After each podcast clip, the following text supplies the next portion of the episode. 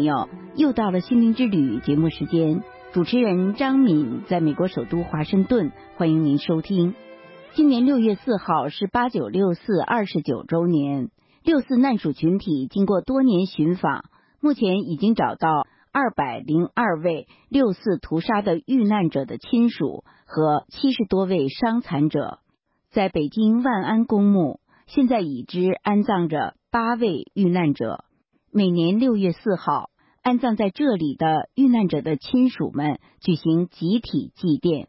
今年六月四号当天晚上，我多次拨打六四难属群体发言人尤维杰女士的电话，无法拨通，只好改变方式联络。终于可以通话，我向尤维杰女士询问当天万安公墓六四难属们祭奠遇难亲人的情况。尤维杰女士说：“我们还跟往年一样，各家都是被各个区的警察带去的。”到那以后，今年与往年不同的是，因为郝志金的堂兄啊，郝建今年到那儿去，也就是说，今年不是五家，应该是六家参加了我们的那个万安公墓的祭奠活动。郝志金的哥哥嘛，堂兄，他也没想到能碰上我们，他就给郝志清去献花。然后看见我们了，他就就执意要求福安公墓的祭文由他来读。原来是每年都是黄金平读，今年的那个万安公墓的祭文呢是郝建读的。听众朋友，以下请听郝建先生宣读今年六四祭文的现场录音。二零一八年万安公墓六四死难家属悼词。今天我们怀着沉痛和悲愤的心情。悼念在那二十九年前那个血腥而罪恶的夜晚遇难的亲人，他们是清华大学应届毕业生段昌龙，机电部机械工业化研究所工程师袁立，中国贸易促进会法律处杨明红，中科院政策研究所助理研究员郝志京，中国体育报社总编室杨彦生。北京医科大学应届毕业生王卫平，北京六一中学教师郭春民，乐坛中学高中生王楠，他们中有满腔热血、风华正茂的学生，也有在各行各业工作的北京市民。那一夜，只是为了支持学生们反贪污、反官倒的正义呼声，为了社会公正，为了国家能走向民主法治。他们和几十万的市民、学生一起义无反顾地走向街头，这是多么可贵的公民意识，多么可贵的关心国家、关心社会的热情！想不到当局竟然动用军队对付手无寸铁的百姓，这样的惨案人们不会忘记，世界也不会忘记。正因为二十九年前的血腥镇压。才导致这二十九年来社会道德低下、贪污腐败横行、人心浮躁、唯利是图。现在还有多少人能像当年那样关心社会、关心民生？六四镇压后患无穷。虽然政府拼命掩盖真相，但历史的发展是不以人的意志为转移的。总有一天，真相会戳穿谎言。六四惨案一定会得到公平公正的解决。天安门母亲群体中已有五十一位难属含恨离世，其中就有万安公墓难属中的三位老人。我们活着的人们一定会继承他们的遗愿，砥砺前行。每年的这天，我们都会来这里祭奠亲人，寄托我们的哀思，愿亲人们安息。尤维杰、周淑庄、祝之地、张先玲、黄雪芬、黄金平。二零零八年六月四日，我请尤维杰女士详细讲讲当天祭奠的情况。我们今天还是在严厉的墓前，大家把那个所有的花都放在严厉的墓前。我们。讲到这里，突然有机械语音插进来，反复播送这样的话：您通话的客户正在使用呼叫保持服务，请不要挂机。我只好重新呼叫尤薇杰女士，继续刚才的谈话。我们这汪公墓是八家，我们今天是来了六家。往常我们就是五家人在那祭奠，有三家呢，一家是郝志金的父母，他本身是在外地的。还有两家呢，他们的父母一个年龄大了，一个身体不好，所以呢不来参加我们的办公墓的集体祭奠。我们就是先读祭文，读完了以后呢，向遇难者默哀，默哀完了以后，由每一家呢出一个代表为遇难者祭酒，然后说几句自己心里想说的话，向遇难者三鞠躬。这样的集体活动结束以后呢，到各个遇难者的墓前去把花送到他们那儿去。每一家呢，我们都会在那儿去送上鲜花，然后呢，再为他们再去鞠躬。有两家他们的亲属没有来呢，我们是代表他们，也为了这两位遇难者祭酒，做了这件事情。情况就是这样的。我给张先林老师那里打电话打不进去，他那儿情况怎么样？前两天就开始，他家门口就上岗了嘛，有人在他家门口值班，防止记者到他家里去采访他。我们是今天六四上午去的，我们每家都是被警察带过去的，他也是警察没有阻拦他到这儿来参加这个集体祭奠。您和其他难属有没有在家门口有人监控的情况？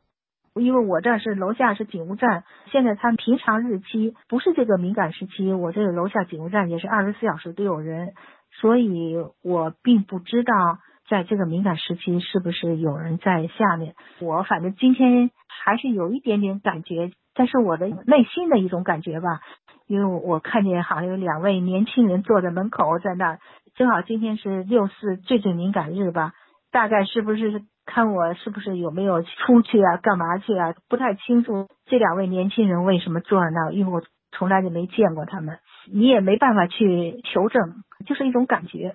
今天的祭奠活动是从几点开始的？到几点结束？我当时没看时间，我估计可能应该从九点半开始，因为原本是九点钟到那儿，但是因为在路上各个家庭到的时间长短不太一样，因为路上有堵车的现象嘛，所以真正祭点开始应该是九点半到十点之间吧。大概进行了多长时间？我不行了，张敏，你说的话我完全听不清楚。就跟那个杂音似的那种感觉，我这边还好听得见，那就暂时先到这儿吧。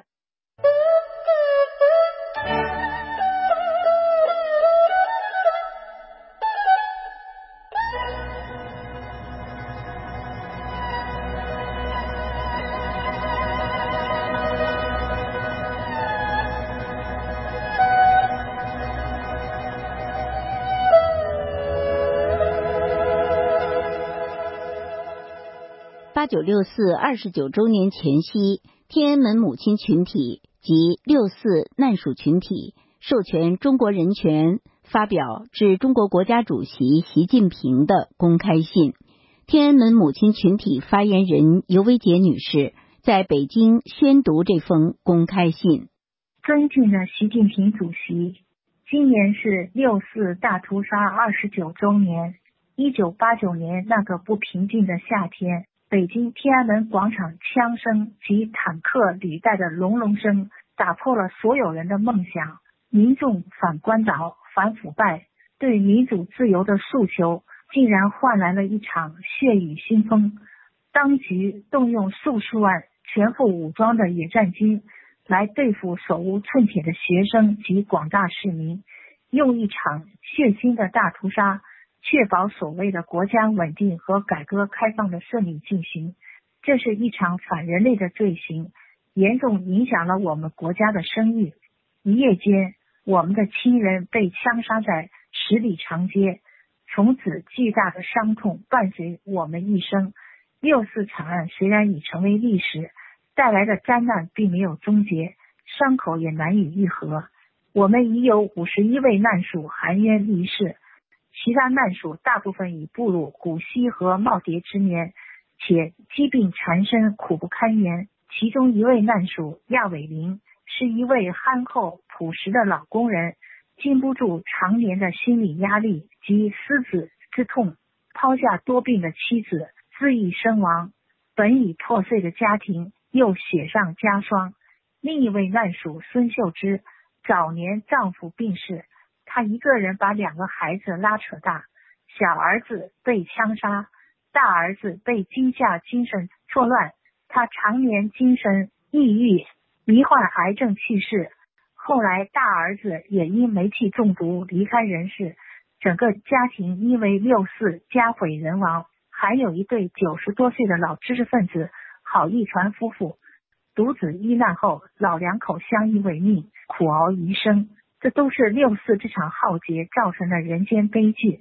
二十九年来，历届政府从没有人向我们问候一声，没有人说声对不起。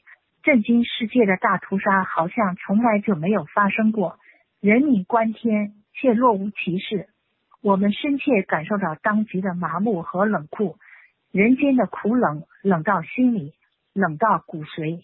我们作为六四受难群体，从一九九五年起，曾一再呼吁两会和国家领导人改变态度，勇敢承担责任和后果。然而，政府当局对我们的呼吁置若罔闻。一九九九年，我们给高检的控告信也石沉大海。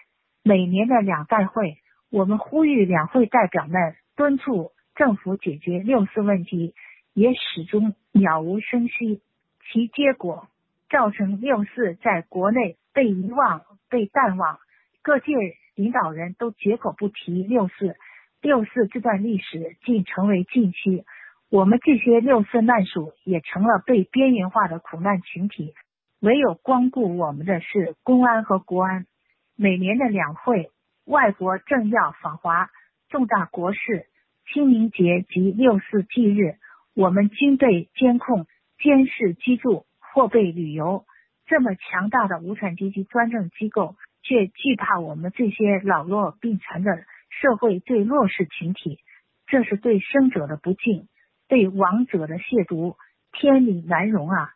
您说过，人民对美好生活的向往。就是我们的奋斗目标。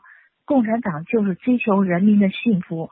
人民群众在什么方面感觉到不幸福、不快乐、不满意，我们就要在哪些方面下功夫排忧解难。我们的亲人已离开了二十九年，始终没有一个说法和交代。三分之一的人生被其阴影笼罩着，我们感到非常压抑和苦闷。我们真的不幸福、不快乐、不满意，要怎样为我们排忧解难呢？我们认为您能够做到。您还说过，时代出卷，我们答卷，人民阅卷。八九六四在天安门出了这样一个时代问卷，那么共产党人如何交出无愧时代、不负人民的答卷呢？我们等待阅卷。执政六年，您走遍了祖国各地，关切到。广大人民群众的疾苦，大家有目共睹，充分表现您的家国情怀。作为一个大国领袖，您一定不会不关注二十九年前的六四大屠杀，不会不关注到我们这个苦难者群体。八九六四血案是国家对人民的犯罪，因此必须对六四惨案重新评价，政治问题用法律解决。我们仍然坚持三项诉求。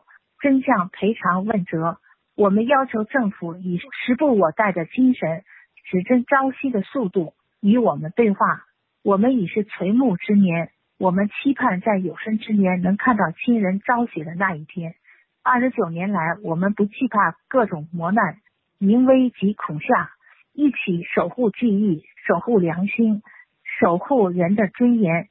仅以此告慰六四亡灵及已故去的难友们。我们的中国梦就是六四惨案得以昭雪，正义得以伸张。我们不忘初心，坚定信念，继续在寻求公平正义的道路上前行。愿祖国繁荣昌盛，人民幸福。祝您健康。签名人，下面一共多少位难属签名？一共一百二十八人。根据难友们的提议，决定把历年来签名者中已故难友的名单附录如下：以尊重死者遗愿，一共是五十一人。二零一八年六月六四前夕，这也是我们群体自己发出的声音。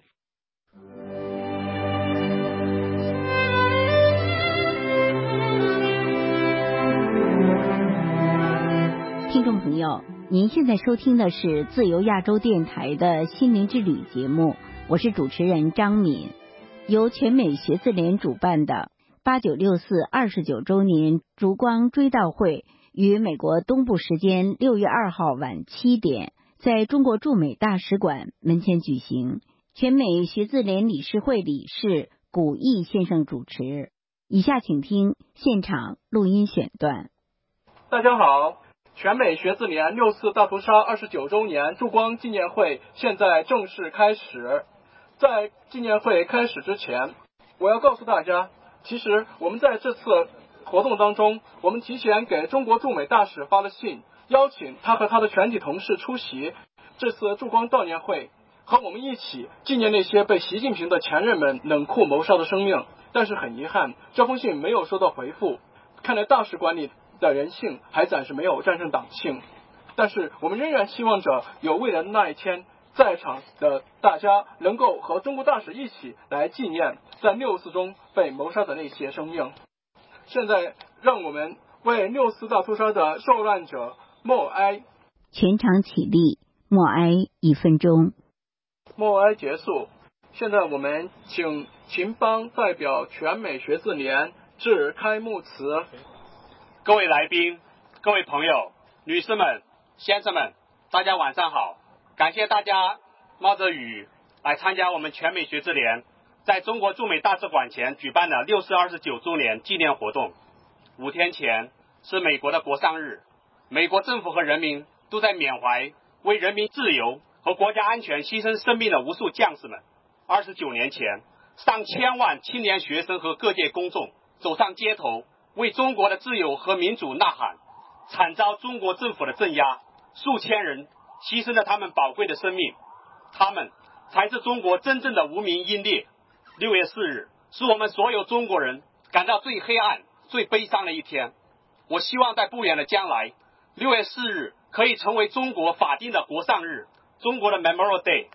我们全美学字联重申我们的立场，我们谴责中国政府。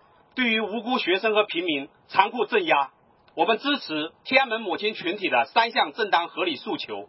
回忆过去是令人痛苦的一件事。一个民族没有反思，不可能有明天；一个国家没有自由，不可能有未来。我们全美学字联做了最有意义的一件事，在过去的二十九年，每年都在中国驻美大使馆前举办纪念活动。我们希望。可以坚持到中国实现民主自由的那一天。我们希望可以坚持到我们每一个中国人可以在中国大陆自由的怀念六四、纪念六四的那一天。自由从来都不是免费的，自由只属于真正追求勇敢的人。在过去的半个月，我实地走访了美国东北部的十一个州，更加深刻的感受到自由美国的今天离不开无数一代又一代美国人的流血的牺牲。波士顿自由之路。记载的那段艰苦岁月，New Hampshire 州的格言“不自由勿宁死”，更是让我们发现自由的秘密。今天我们在自由的美国悼念亡灵，既是我们的幸运，也是我们的不幸。我希望所有的真正热爱自由的中国人，抛弃对所有国家和所有个人的幻想，为自己和子孙后代的自由抗争，让六四英灵的血没有白流，让中国早日实现自由和民主。谢谢。谢谢秦邦。下面播放天安门母亲群体发言人尤维杰女士的来信录音。全美学字联的朋友们，所有前来参加纪念六四惨案大会的朋友们，今天是发生在中国首都北京的六四惨案第二十九个年头。作为天安门母亲群体的一名成员，我感同身受。在中国，我们是最最特殊的弱势群体。八九年六四屠城，一夜之间使得每个家庭突然失去儿女、丈夫、妻子，给每个家庭带来了巨大的灾难，承受着无法想象的痛苦。随着岁月的流失，无论每个家庭发生了什么变化，当年失去亲人的痛，其记忆依然那么清晰，恍如昨日。今年五月十三日是世界母亲节，世界各地都在母亲节这一天感恩母亲给我们带来了生命的喜悦和绵绵而长久的爱。每一个有血有肉的人都在表达着对母亲的尊敬，希望世界上所有的母亲幸福快乐。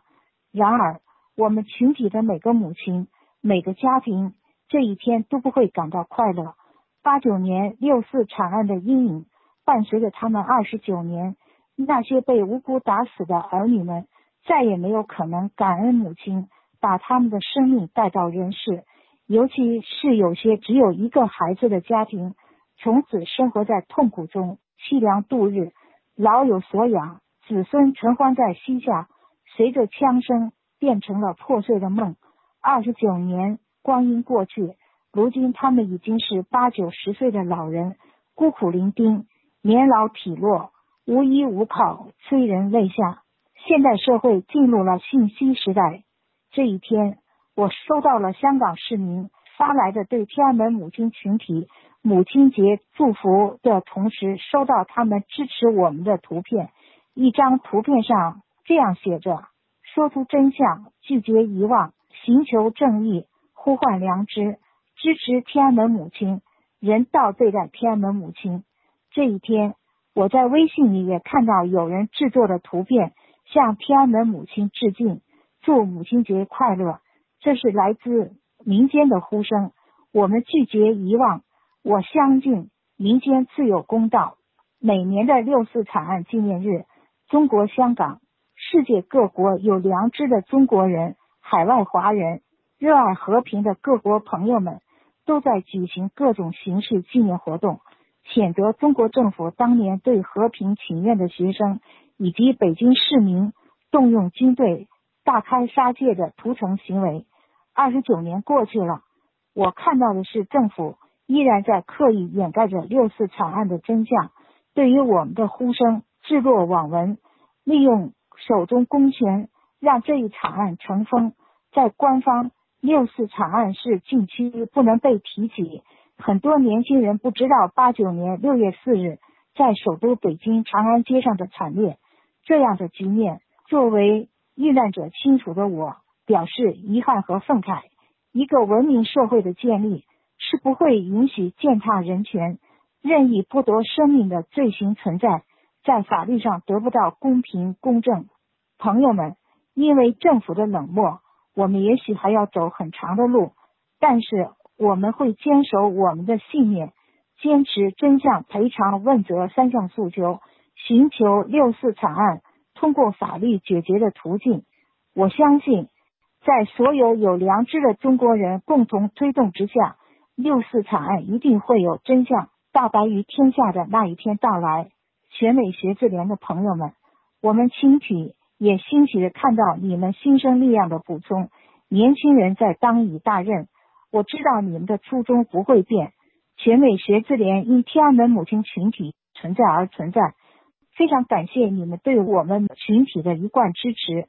尊重生命，制止杀戮，伸张正义，是我们每一个人的责任。我们将继续同行。感谢朋友们对我们的支持与关注，谢谢大家。天安门母亲群体成员尤维杰，二零一八年六月二日。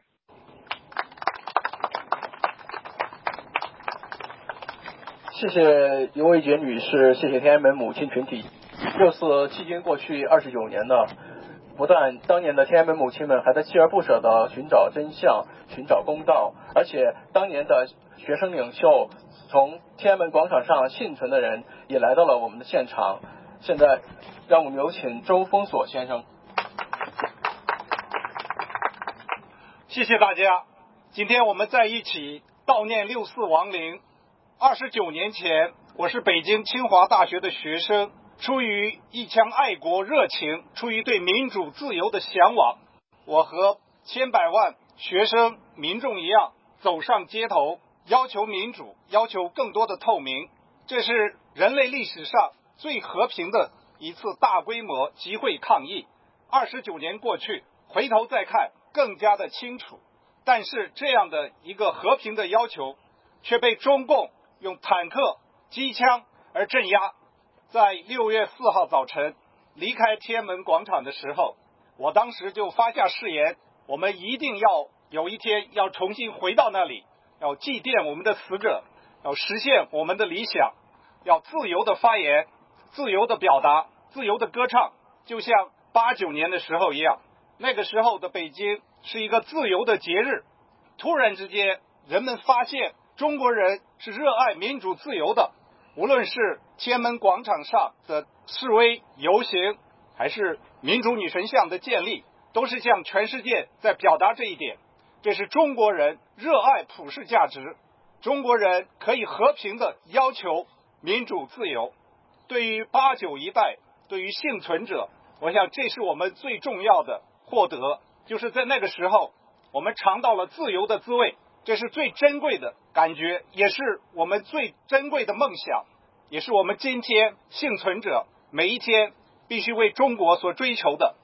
二十九年以来，死者还在蒙冤，天安门母亲每一年都发出申诉，无人理睬。有两百多人的天安门母亲群体，五十一位已经去世，我们也从青年步入中年。中共为什么要屠杀和平请愿的人群？因为它是一个专制暴虐的政权，在这个专制政权下，它容不得任何的挑战。那个时候，人民指向了他们的痛点。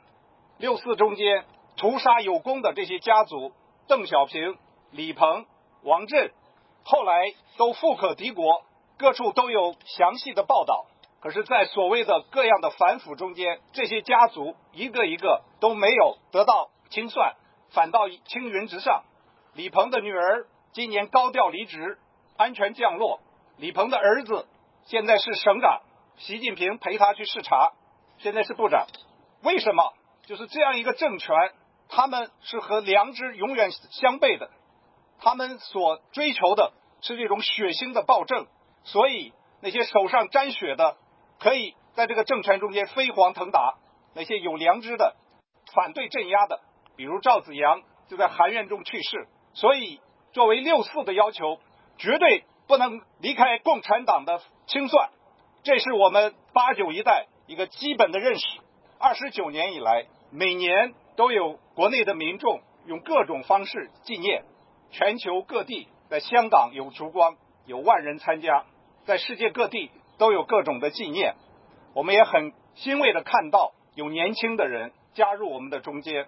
天安门广场所燃烧的这个火炬被打散了，但是它绝对没有熄灭，这个烛光还存在。我们今天聚集在这里，这就是希望。现在中共因为所谓的经济发展不可一世，它甚至可以渗透影响美国。很多人觉得中国的民主自由没有希望。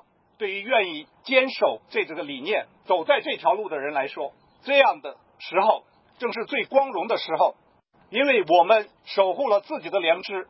不管这个暴政多么强大，它不可能改变我们。过去三十年，在人类的历史上，也许只是一瞬间而已，可是对于我们的确是很长久，每一天都是一种煎熬。那么，国际社会也有各样的说法，认为好像这种专制和自由的经济可以并存。那么，我想三十年后，现在国际社会普遍有所觉醒，希望这还不是迟了。所以在历史上回头的时候，我们今天坚守的人们就会看到我们的光荣。谢谢大家，听众朋友，因为节目时间关系。美国首都华盛顿六四二十九周年烛光追悼会录音选段，今天先播送到这里，在以后的节目里，请继续收听。